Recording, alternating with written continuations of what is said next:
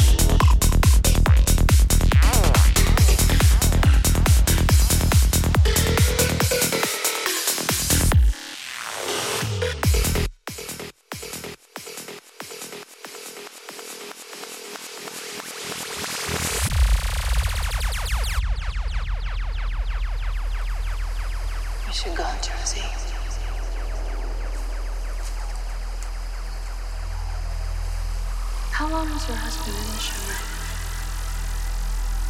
It's hard to say exactly. Theoretically, it's as long as a year. It's a long time to be inside. Inside.